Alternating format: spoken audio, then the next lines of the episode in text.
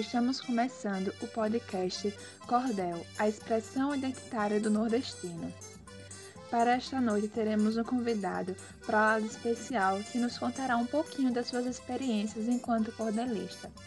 Mas antes disso, é, eu vou tentar falar de forma breve, porque vou deixar essa oportunidade para aquele que já conhece os cordéis, que os fazem de forma graciosa e extraordinária. A literatura de cordel é uma manifestação tradicional da nossa cultura brasileira, mas principalmente dos nordestinos. Os cordéis eles são pequenos folhetos que são trazidos é, em forma de poemas populares, que são escritos em forma de rimas, geralmente, e contendo histórias, contos sobre temas fantásticos e até mesmo crítica social. Os cordéis, no caso, são em geral algumas poucas folhas que colocando uma dentro da outra forma como se fosse um livrinho ou uma revistinha. Agora vamos passar a falar para a Joana Aparecida, que nos falará um pouquinho sobre o cordel como expressão do nordestino. Bom, gente, agora eu vou falar um pouco do cordel com a expressão do povo nordestino. O cordel, por sua vez, ele não é uma expressão nordestina, ele é propriamente nordestino nasceu pelo um pai nordestino, em que o cordel ele está expresso a questão da narrativa, da lírica. O cordel ele está para além do Nordeste, ele está para o Brasil. Não existe limitar uma, uma escrita apenas a uma região, principalmente o cordel tem um vasto sentimento e expressões. Claro, ele traz muitos aspectos culturais propriamente nordestinos, mas ele também está voltado a outras regiões. O cordel também expressa a sede, a alegria do Nordeste, a vontade de vencer na vida, a beleza natural que só o Nordeste tem. O cordel é parte da cultura nordestina o jeito alegre, divertido que o povo nordestino tem. E isso é visível dentro das construções e trechos de cordéis, o quanto as impressões marcam e encantam. Agora vamos passar a fala para o cordelista Vital, para ele responder as três seguintes perguntas.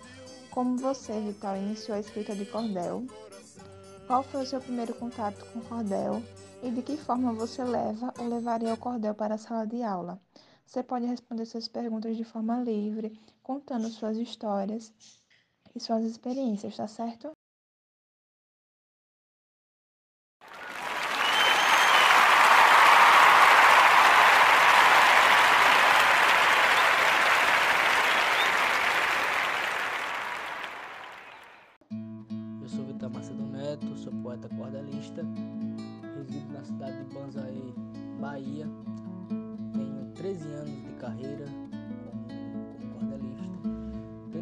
Publicado meu primeiro livro aos 14 anos.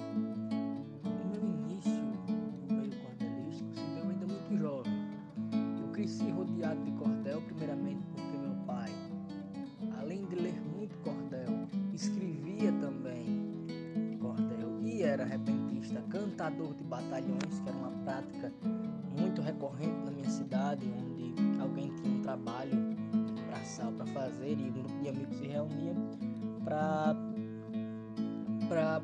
fazer o serviço do outro.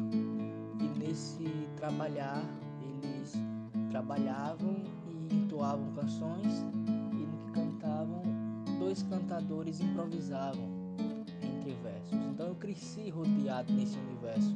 Eu cresci vendo pai fazer poesia, vi pai declamando muita poesia, pai decorava os cordéis que lia declamava em voz alta, declamava nos bares, declamava para as pessoas, contava as histórias e colocava poesia no meio. Então, desde muito jovem eu era é, envolvido no, no meio do cordel.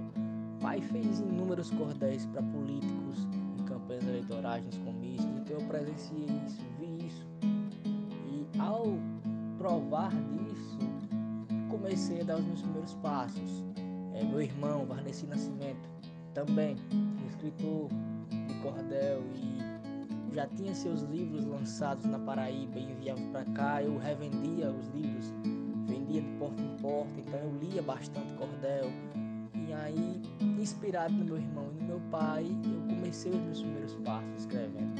Fazia um verso ou outro, quadras e outras e outras poesias, mas tudo teve assim um início, um pontapé inicial mesmo na quarta série, quando eu escrevi meu primeiro poema. Não se tratava de um cordel e nem de, de nada padronizado no que se refere às rimas e nem à métrica. Era uma criança apenas falando sobre aquilo que ele mais identificava que era o Nordeste. Eu sou um patriota nordestino, se assim posso dizer. É, defendo o, o, o, cordel e o Nordeste, mas ele dizer o Nordeste, aonde estiver. E minha primeira poesia foi voltada ao Nordeste. Dizia assim: O sertão, o sertão brasileiro, terra de povo sofrido, mas nunca desiludido por uma vida melhor. Sonha com a água, sonha com a luz, sonha com a chuva que Deus produz. Às vezes chora de tristeza, mas sua espora com certeza continua firme no chão. E daí eu fiz a primeira poesia. Daí por diante eu não parei mais de escrever isso com 10 anos. E aí prossegui a minha vida escrevendo e fazendo poesia. Meu início com cordel foi assim. Aos, 16, aos 14 anos eu lancei meu primeiro livro, chamado Viagem com a Morte, que eu tinha escrito acho que com 12 ou 13. E no segundo, e o segundo eu lancei com 16 anos, é, que era O Mistério do Bracelete. Foram os dois livros lançados pelo editor Luzeiro. Fui o primeiro adolescente no Brasil a lançar o cordel pela Luzeiro, que é a maior editora de cordel do país, e tive essas possibilidades de, de adentrar no ramo do cordel, palestrar sobre o cordel, falar sobre o cordel e escrever o meu trabalho monográfico é, a respeito dessa poesia genuinamente brasileira e genuinamente nordestina.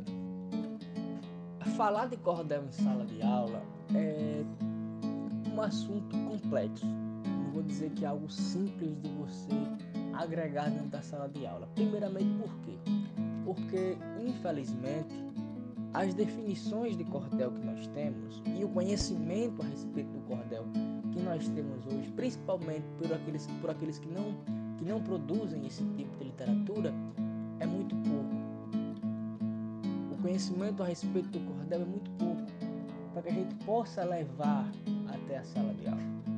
É, vamos, vou trazer aqui um exemplo claro. Por exemplo, quando você vai falar de soneto, você tem produção acadêmica, você tem referência acadêmica, você tem arcabouços teóricos muito precisos a respeito do soneto, para que você possa montar uma aula e explicar a respeito do soneto, por mais que você não escreva um soneto, você vai conseguir se aprofundar no soneto a ponto de ensinar a estrutura básica do soneto, ensinar talvez os aspectos históricos do soneto e levar isso para a sala de aula.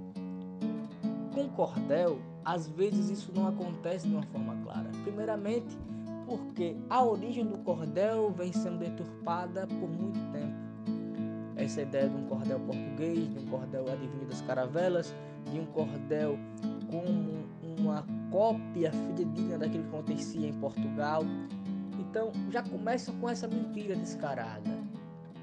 Eu defendo na minha tese, na minha tese não, perdão, defendo é, no meu, na minha monografia, é, alicerçado na tese General Dulciano que o cordel é brasileiro. O cordel é brasileiro, o pai do cordel é Leandro Gomes de Barros e o cordel possui uma estrutura própria.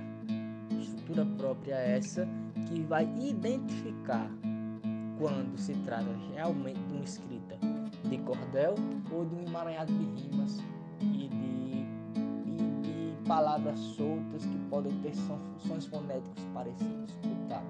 Vital, isso quer dizer que o cordel é impossível trabalhar na sala de aula? Não. O problema é que nós temos muitas pessoas que não se aprofundam no cordel para que possa daí tomar a base inserir o cordel na sala de aula. Antes de inserir o cordel na sala de aula, a gente deve entender o que é o cordel.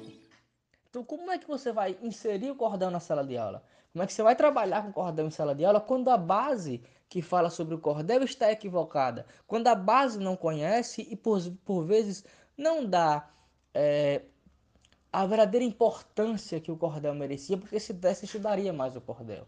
Se desse, procuraria entender com mais profundidade do que se trata aquele, aquele estilo literário. Percebe? Então nós temos uma dificuldade muito grande de começar a, in, a inserir o cordel na sala de aula por conta disso. Eu particularmente nas minhas, nas minhas aulas, eu apresento o cordel como uma expressão artística e eu apresento o, o cordel como a capacidade de você poder se expressar muito bem. É, o cordel eu levo ele como uma como uma ferramenta poética. Eu trabalho cordel em tudo. Tudo que eu vou levar para a sala de aula, eu levo um cordel que se que traga elementos que vai que vão contribuir para aquela minha aula. Então, nós temos inúmeros textos que podem ser trabalhados. O problema é as pessoas consumirem o cordel. Então, é, eu trabalho sim o gênero em sala de aula, a estrutura base, a métrica, a rima. Acima de tudo, uso o texto para que ele deve ser usado.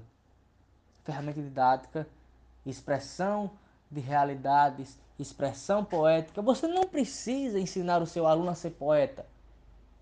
Não. Você pode ensinar o seu aluno a consumir poesia, a entender a poesia, a interpretar a poesia, a entender que a poesia está em tudo. Mas aparentemente nós pecamos muito nesse sentido. Parece que nós queremos ensinar o aluno a produzir um soneto. Ele não precisa produzir um soneto. Ele tem que saber identificar um soneto, ele tem que saber a estrutura de um soneto, mas não precisa saber produzir soneto. Não precisa. Ele não precisa saber produzir um cordel. Ele tem que entender o que serve, o que é, o que cabe, o que se torna de fato um cordel, como entender, como ler, como compreender o que está escrito ali, entender que aquele texto, aquela, aquela expressão artística, aquele gênero tem uma história. Uma história que está regada de preconceito, que está regada de exclusão, sabe? De marginalização a respeito da poesia. Ele tem que entender isso. Ele tem que compreender isso. E entender que no cordel há espaço para ele. Que no cordel há escritores que falam a linguagem dele, que ele vai encontrar no cordel textos que falam da sua realidade. Incentivar a leitura desses tipos de gênero. Creio eu que nós às vezes erramos muito em querer ensinar. Vamos ensinar, ensinar, ensinar, e às vezes nós nem nós mesmos sabemos. Então, assim, todo mundo que se forma em letras sabe fazer um cordel? Não. Tem obrigação de saber? Muito menos. Sabe fazer soneto? Não. Tem obrigação de saber? Muito menos. Então por que o meu aluno no ensino médio tem que saber fazer? Eu ensino, sim, a base, porque ele tem que aprender a estrutura. Porém, o cordel eu levo para a sala de aula como uma ferramenta didática de aprendizado, partindo dos textos, para que eu possa, sim, assim, fazer as minhas aulas. Espero que tenha ficado claro e não muito confuso porque eu falo demais e às vezes digo pouco. Quero agradecer ao grupo por ter me convidado e por ter depositado em mim a confiança para poder falar a respeito do cordel.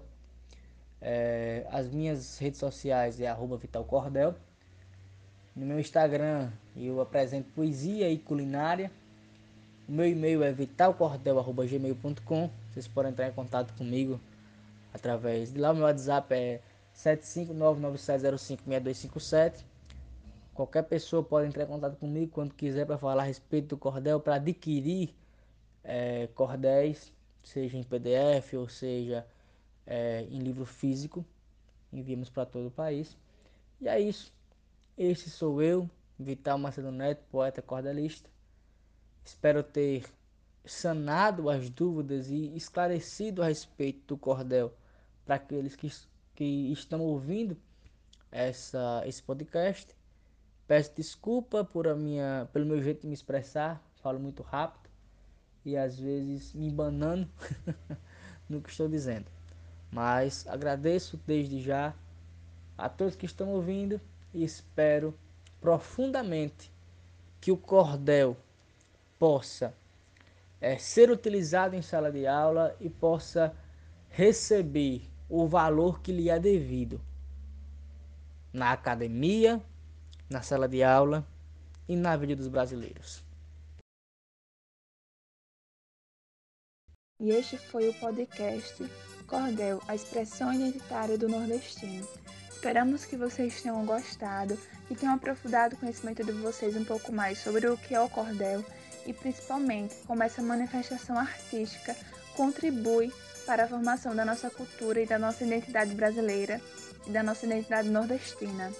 Queremos também agradecer a participação especial do cordelista Vital para esta noite.